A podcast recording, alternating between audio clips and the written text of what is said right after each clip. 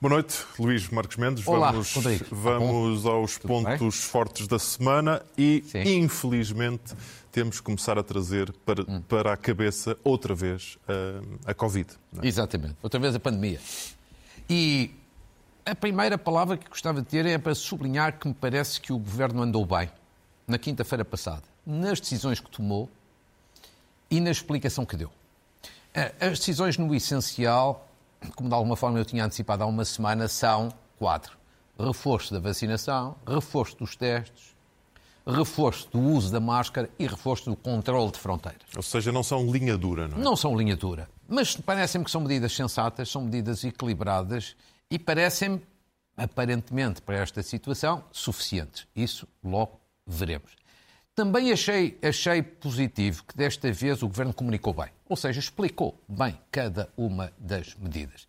E agora esperemos para ver que, na passagem do papel à prática, da teoria à ação, as medidas de facto resultem.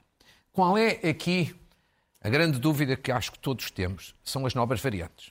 Em particular, agora a nova variante, eventualmente vinda da África e da África do Sul, A Omicron. a Omicron, que ainda é pouco conhecida dos especialistas, aparentemente não será tão letal ou não será mais letal que a variante Delta, mas pode ser mais contagiosa.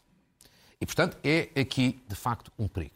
E eu acho que a esse respeito, eu recordo-me que já várias vezes chamei aqui a atenção que o continente africano em matéria de pandemia é uma bomba relógio. Porque tem uma baixíssima taxa de vacinação. Vacinação completa no continente africano no seu conjunto. Depois há uns países que têm mais, outros países que têm menos. Mas, em média, a vacinação com duas doses não está acima de 7%, 7,2%. Ou seja, isto é um perigo. Porque enquanto não estiver vacinado, o risco de novas variantes é enorme. E, portanto, aqui impõe-se uma palavra de censura aos países mais ricos, aos países mais desenvolvidos, que não estão a fazer aquilo que deviam fazer junto dos países pobres e dos países menos desenvolvidos, que é doação em massa de vacinas. E que agora pod- podem ir fazer a correr atrás do prejuízo. Mas é não correr atrás do prejuízo porque, por um lado, não estão a ser solidários e, por outro lado, também não estão a ser amigos da saúde pública e amigos de si próprios. Com esta agravante, nós aqui no Ocidente, quer na Europa, quer nos Estados Unidos, por exemplo, temos vacinas a mais. Temos população que não quer ser vacinada. Não é tanto o caso português, mas o de outros países, que não quer ser vacinada. Portanto, temos vacinas a mais. E poderíamos estar a ajudar aqueles que em África, e noutros lados, mas sobretudo em África, querem ser vacinados, precisam de vacinas, não têm vacinas, e desta maneira, agora há mais uma variante, e à amanhã pode haver outra. Este é o grande perigo. De qualquer forma, em relação, em relação a esta, vamos ter que esperar, segundo os Claro. especialistas, pelo menos uns 15 dias para sabermos da gravidade que aí vem. Mas fala de, de vacinação, que continua Sim. a ser, e é preciso não tirarmos o foco disto, a Claro. vacinação continua a ser absolutamente imprescindível, segundo todos os especialistas, porque sem isso, então, é que está montado outra vez o pandemónio. E nesse ponto estamos onde? Acho que estamos a melhorar. Ou seja, eu acho que esta semana houve alguns dados que permitem mostrar que a vacinação começou um pouco atrasada nesta fase agora da terceira dose. Eu julgo que a situação está a melhorar. E, portanto, há duas notícias aqui que eu acho que são positivas e que devemos sublinhar. Primeiro é, nestes números que vamos ver, é a evolução esta semana. Ou seja, acima dos 80 anos, 490 mil pessoas já com a terceira dose, 73% do total elegível. Entre os 70 e os 79, 337 mil pessoas, 35%. Entre os 65 e os 69, 104 mil. O que é que isto significa? Significa que, no fundo, durante a semana foram administradas mais cerca de acima de 300 mil doses. Portanto, o Coronel Penha Gonçalves ainda ontem esteve aqui e falava no objetivo de 500 mil, e eu acho que ele vai conseguir alcançar, mas já esta semana já foi bastante melhor que nos dias anteriores, e, portanto, o objetivo que ali está, de atingir 1 milhão e 600 mil pessoas até 19 de dezembro, acho que há todas as condições para ser cumprido. Portanto, é uma boa notícia. Mas, e depois também eh, há o abrir da porta às, às outras, os outros escalões etários. Sim, Dou- claro. Dou-lhe o meu exemplo. claro. Eu, por mim, vou- vou-me vacinar amanhã, mas ainda não posso, não é? Claro, exatamente. Agora, nos outros escalões etários também há aqui uma boa notícia, já que fala disso, que é relativamente aos jovens. Os jovens, estou a falar dos 12 aos 17 anos. Sim. Que, como sabe, foi muito polémica esta decisão de vacinar ou não os jovens ali no mês de agosto. Muito polémica. Os pediatras Muito divididos. Mas depois as famílias aderiram. E como se vê aqui este dado? Nas últimas semanas tem continuado esta vacinação. Primeira dose, 92% dos jovens entre os 12 e os 17 e 89% com vacinação completa, ou seja, mais de 500 mil jovens. Porquê é que eu acho que este dado é importante? É que em agosto houve grande polémica, grande controvérsia em torno desta matéria, mas a população as famílias acabaram por aderir e eu acho que isto, provada que seja, como parece que está, que é importante, dizem os especialistas, coisa que eu não sou, eu acho que é importante que as pessoas adiram. Mas agora vamos para as crianças mais pequenas. Muito bem. Exatamente. Rodrigo, agora vamos ver um conjunto de questões, se permite que são um conjunto de perguntas, a que eu vou tentar dar algumas respostas, de questões que estão aí na cabeça das pessoas em matéria de, sobretudo, de vacinação. Começando por o seu tópico, que é crianças. As crianças agora entre os 5 e os 11 anos vão ou não vão ser vacinadas? Por aquilo que eu apurei, a Comissão Técnica de Vacinação vai recomendar a vacinação das crianças. A decisão ainda não está tomada, mas irá ser tomada. Claro que há divergências entre os pediatras, como já havia nos jovens dos 12 aos 18. Mas, por exemplo, a Sociedade Portuguesa de Pediatria é a favor. A ideia é de que os benefícios são maiores que os riscos, como disse a Agência Europeia do Medicamento. E, portanto, serão abrangidas, se a decisão for tomada, como é provável, 643 mil pessoas, ou seja, população elegível, depois depende de cada um, porque não é obrigatório, e tomarão uma dose mais pequena. Isto é uma novidade, não é a dose dos adultos, é uma dose chamada pediátrica. Qual é aqui a ideia? Este é um ponto sensível, delicado. Há pessoas a favor, há pessoas contra. Qual é aqui a ideia? Claro que as crianças não são as mais afetadas pelo vírus, sobretudo em termos de doença severa. Mas são mas, transmissoras. Não é? Mas são transmissoras e o vírus está agora cada vez a incidir mais sobre as crianças. Como ir outro dia o professor Henrique de Barros chamava, e bem atenção. Segundo problema, a morte de uma criança com Covid sendo que uma morte é sempre má, mas a morte de uma criança é sempre mais traumática e mais dramática que um idoso com 80 ou 90 anos. E, portanto, vamos esperar por esta, aqui, esta decisão, que provavelmente vai ser tomada. Depois temos uma segunda pergunta que é... Que me interessa bastante. Que me interessa bastante. Me interessa... Exatamente. Não, e... E interessa-lhe a si e a mim. Claro. E a mim também. Estamos sim, mais sim, ou sim. menos nesta, nesta idade. exato, exato. Vamos, haverá no futuro uma terceira dose para adultos abaixo dos 65 anos, eu diria, também por aquilo que apurei, é muito provável. De resto, o Centro Europeu de Controlo de Doenças e a Comissão Europeia vieram a público esta semana recomendar. Pode ser a partir dos 40, pode ser até provavelmente a partir dos 50. Agora, falta ainda parecer da Comissão Técnica de Vacinação, e aqui irá demorar mais tempo mais cedo será relativamente às crianças. E esta fase a avançar poderá avançar depois da terceira dose aos maiores de 65 anos, ou seja, depois de ali dezembro, depois da segunda dose aos vacinados da Janssen, que também já está definida, e depois da vacinação eh, das crianças. Mas, portanto, é uma probabilidade. Vamos para a terceira questão terceira e temos, questão. temos que acelerar um pouco. Terceira questão, vou, vou acelerar. Para quando uma terceira dose para adultos abaixo dos 65 anos? Com comorbilidades, ou seja, doenças eh, crónicas, que foram prioritários na primeira fase da vacinação, que são pessoas com insuficiência eh, renal, cardíaca, eh, pessoas com, com problemas respiratórios, com doença coronária, tiveram prioridade. Quando foi da primeira e da segunda dose. E agora muita gente pergunta: e quando é que agora vão ter prioridade para a terceira dose? Ainda não se sabe. Eu apurei que a Direção-Geral de Saúde ainda não tomou uma decisão sobre esta matéria, deu prioridade ao fator idade. Porquê? Porque, porque tem mais peso nas hospitalizações e nas mortes, mas está a reavaliar esta situação. Uh, e eu diria, acrescentaria, é difícil compreender que não continuem a ser prioritários, até por uma razão, não são apenas pessoas com doenças crónicas, é que já tomaram a primeira e a segunda dose há nove ou dez meses. Pois. Depois, quarta pergunta, o certificado digital o certificado digital só assinala duas doses. E há muitas pessoas que perguntam quando é que se registará a terceira. E também aquilo que apurei é o seguinte: de facto, o certificado ainda não faz referência à terceira dose. Mas atenção, se uma pessoa tomar a terceira dose, já vem no certificado a data em que tomou a terceira dose. Ah, Diz que são duas doses, mas registra a data da terceira. Portanto, o prazo fica logo alargado. O, o prazo fica logo alargado. Agora, os países da União Europeia estão neste momento a tentar consensualizar entre eles a forma de atualizar o certificado, porque o certificado é, é europeu. Entretanto, ele continua a ser válido para viajar, mesmo nos termos em que está. Quinta e penúltima pergunta. que é uma questão que preocupa muita gente. Visitas a idosos nos lares. As pessoas perguntam: será que mudaram as regras? As orientações? Não.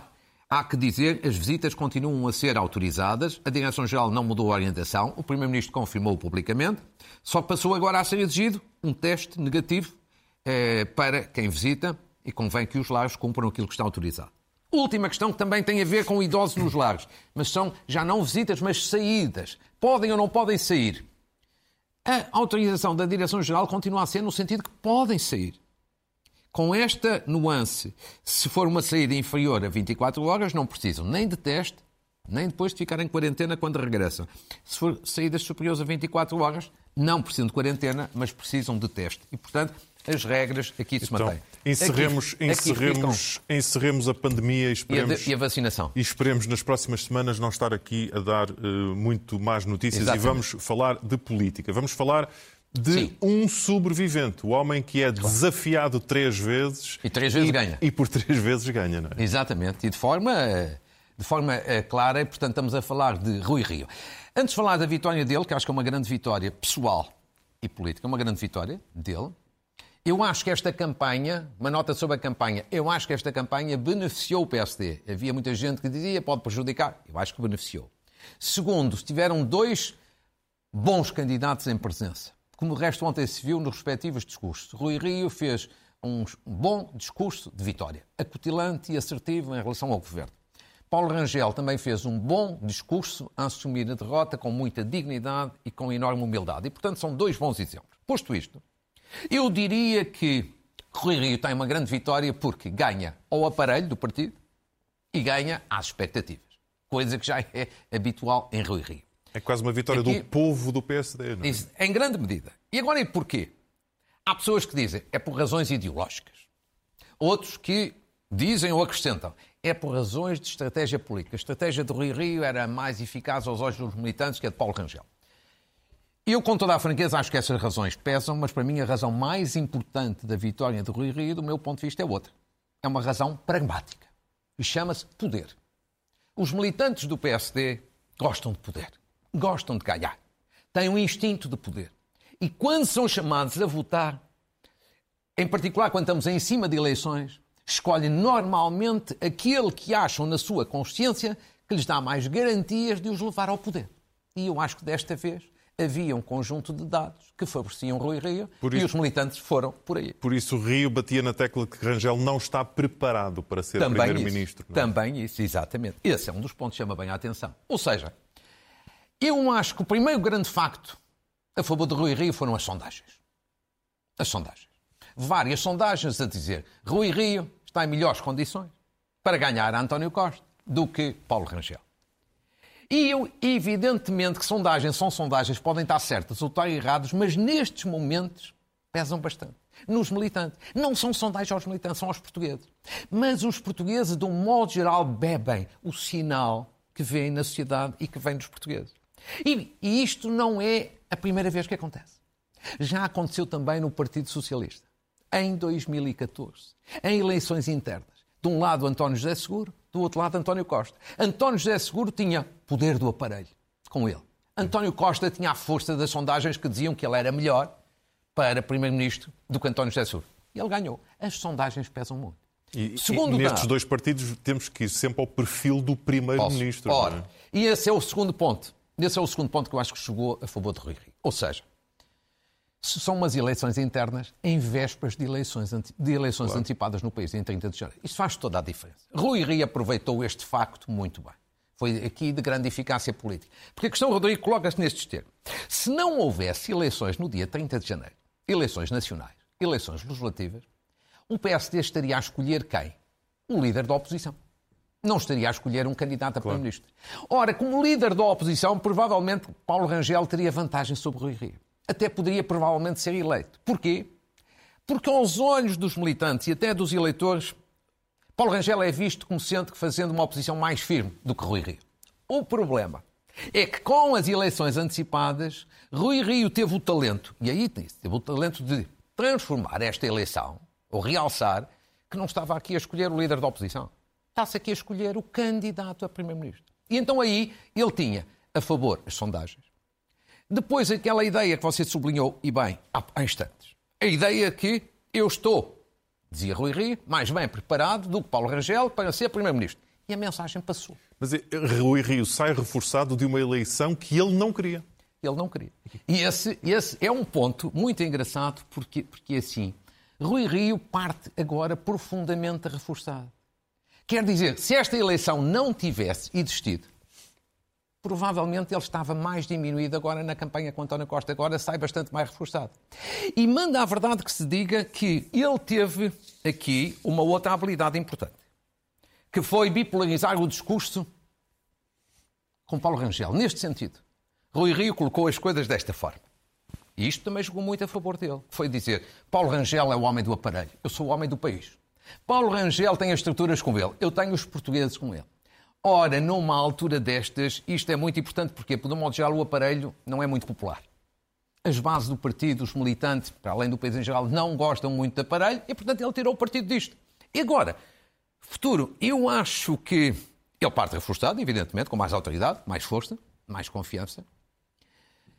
Se, se ganhar, evidentemente que sai em cima, mesmo que perca. Mesmo que perca, ele também sai a ganhar. Mesmo que perca as eleições com António Costa. Porquê? Porque. Pelo menos já não tem que sair, não é? Evidentemente não tem que sair. Nem ninguém, depois de tudo aconteceu, vai exigir a sua saída ou a sua demissão. Portanto, eu acho que o cenário político se tornou interessante. E só uma última nota. Ah, as pessoas perguntam, mas com isto há mais hipótese ou não há hipótese do PSD ganhar eleições? Eu diria o seguinte, já aqui disse uma vez e repito. Ao contrário do que algumas pessoas pensam, eu acho que estas eleições não são favas contadas para o Primeiro-Ministro e para o Partido Socialista. Não são. E acho que não seriam nem com Rui Rio, nem com Paulo Rangel. Agora, evidentemente que esta vitória ajuda muito. Ajuda muito. O Primeiro-Ministro dizia hoje, Rui Rio tem ainda um problema de fazer a unidade interna. Não parece que isso seja a grande dificuldade. Eu acho que o grande problema tem é António Costa. É que, ao contrário de há dois anos, hoje uma parte grande do país já está bastante cansada e bastante farta do governo, do estilo, dos ministros e de muitas decisões, e, portanto, isto tudo vai transformar as eleições legislativas num dado mais interessante. Temos que avançar, Luís Marcos Mendes, para claro. termos tempo para tudo, até porque agora vamos Sim. falar ao pormenor, dando um saltinho ao centro da Europa, Exatamente. a uma nova Geringonsen que, que, apareceu, e falamos claro. de, das eleições alemãs, ou do novo claro. governo alemão, porque a Alemanha não é um país qualquer, não é?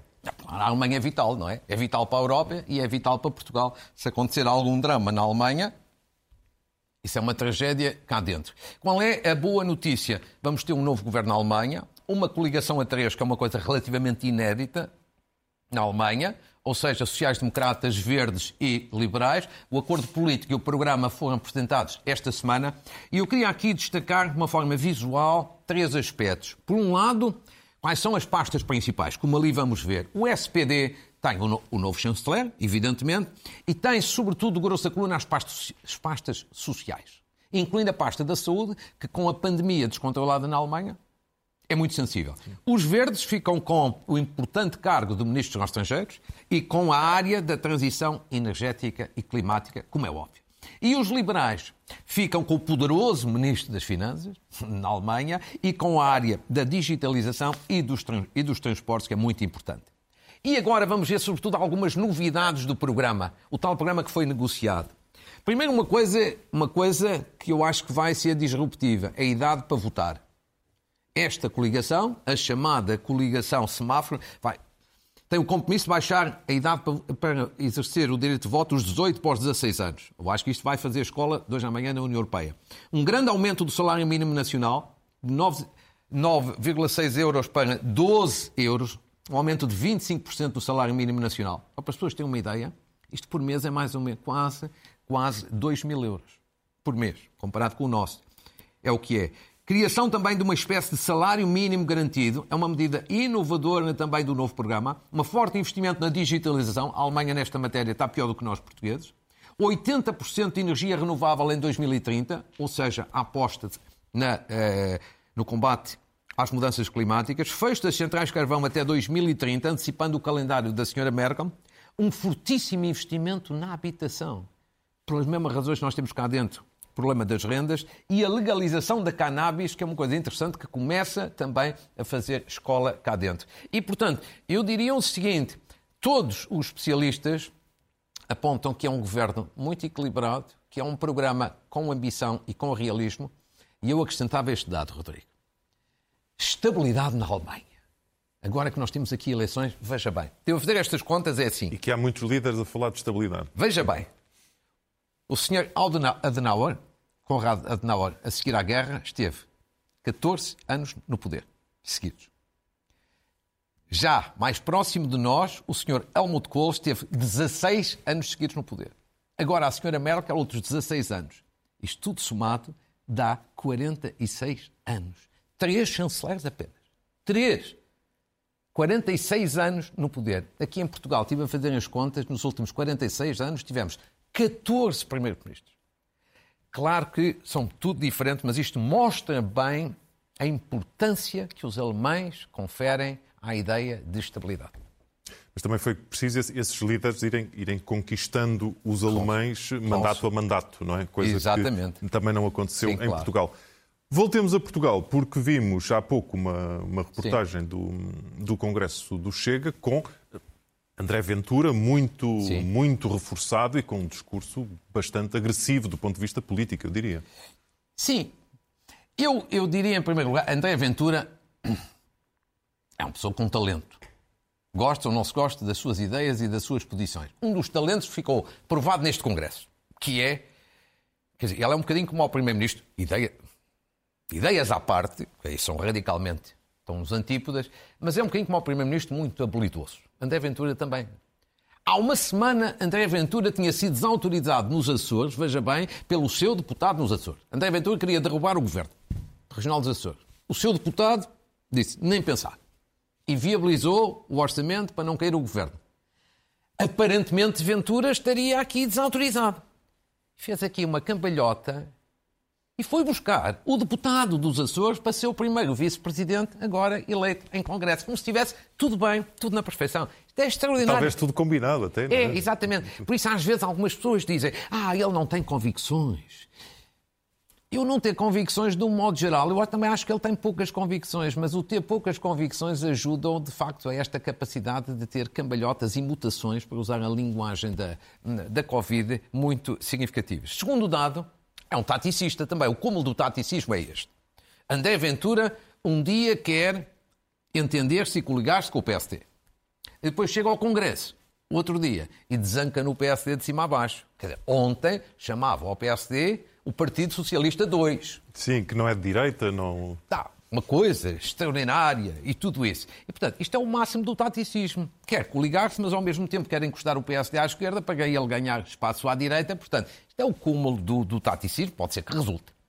Agora, quanto à questão ainda mais importante das eleições, ele está muito eufórico. E tem uma ambição muito grande. Apontou o objetivo de um crescimento, não foi agora, já o tinha feito. 15%. 15%. Eu tenho as maiores das dúvidas que André Ventura e o Chega consigam chegar a um resultado dessa natureza ou sequer próximo. Sobretudo por esta razão. Isto vão ser eleições muito bipolarizadas. Muito bipolarizadas entre PS e PSD. Nestes momentos, os extremos têm dificuldades em afirmar. Claro que Ventura vai subir, claro que o Chega vai subir, quanto a isso não tenho nenhuma dúvida. Agora, tenho as maiores das dúvidas, de facto, que consiga chegar a estes resultados e a estes objetivos. Mas eu tenho para mim que, neste momento, ainda muito cedo. Mas tem dúvidas que seja a terceira força política tem. mais votada? Tem. Tenho dúvidas, tenho, tenho dúvidas. Acho que vai crescer, mas não sei se conseguirá chegar a esse resultado. A 15% não, eh, não, não me parece. Isto porque eu acho que o momento que vamos viver, sobretudo agora eh, em janeiro, com os debates e as entrevistas, é um momento capital. Neste momento as pessoas ainda estão um pouco descontraídas. É um momento capital. Eu acho que o que aconteceu ontem no PSD e com eh, as dificuldades com que a governação tem, eu acho que vai, isto vai estar tudo muito em aberto, em particular até por uma razão.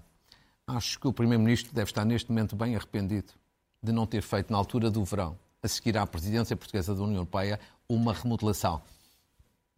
Assim vai para eleições com o governo em grande medida cansado. Vai ser, um, vai ser um início de ano animado para Muito. políticos e para é. jornalistas, certamente. Exatamente. E esperemos que os portugueses possam desfrutar disso com, com a, a, Covid Exatamente. já noutra, noutra fase. Mas isso, mas isso vamos, vamos mantendo Muito. a esperança. Vamos a notas finais, muito rapidamente. Notas finais para eh, concluir. Uma saudação a um médico muito competente e muito prestigiado, do, lá do Porto. Sim. O doutor Espregueira Mendes é o primeiro português a ser presidente da Sociedade Mundial de Traumatologia Desportiva. Já tinha este cargo no plano europeu, agora no plano mundial, uma saudação, mais um português em alta no estrangeiro.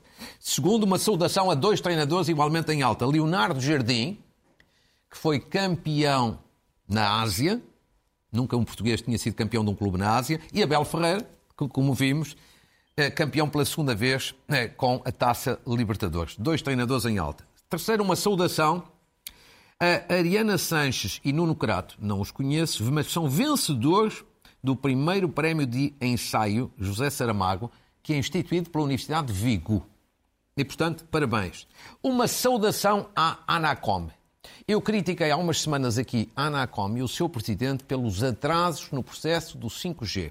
Julgo que agora devo, com a mesma justiça e o mesmo equilíbrio e isenção, elogiar, porque o 5G está decidido, as licenças estão atribuídas, há mais concorrentes, logo maior concorrência, logo capacidade também para que os preços das comunicações baixem e, portanto, aqui uma saudação à Anacom. E uma saudação à Opto, aqui da SIC, da casa, mas não é por ser da SIC, a plataforma de streaming da SIC, uma espécie de Netflix à portuguesa, porque fez um ano e porque tem tido grande sucesso, designadamente no domínio da ficção. Rodrigo, se me permitir, só uma nota para dizer o seguinte: um assunto estamos aqui a conversar há bocadinho por causa do jogo de ontem entre o Belenenses Sade e o Benfica. Eu não quero atribuir culpas a ninguém, mas acho que os dois clubes, por um lado, a Liga de Futebol por outro, podiam e deviam ter feito todos em conjunto um esforço para evitar aquele espetáculo vergonhoso, porque um jogo desta maneira, de 11 não contra 11, mas 11 contra 9, é tudo menos uma coisa leal e bonita. E, portanto, uma palavra aqui de Fica lamento. essa Tive um sua, gosto. O sua Muito última gosto. nota a fechar. Estará de regresso ao Jornal da Noite, como sempre, na próxima semana. Despeço-me. Uma ótima Gostei semana para si. Bem, Obrigado. Si. Obrigado.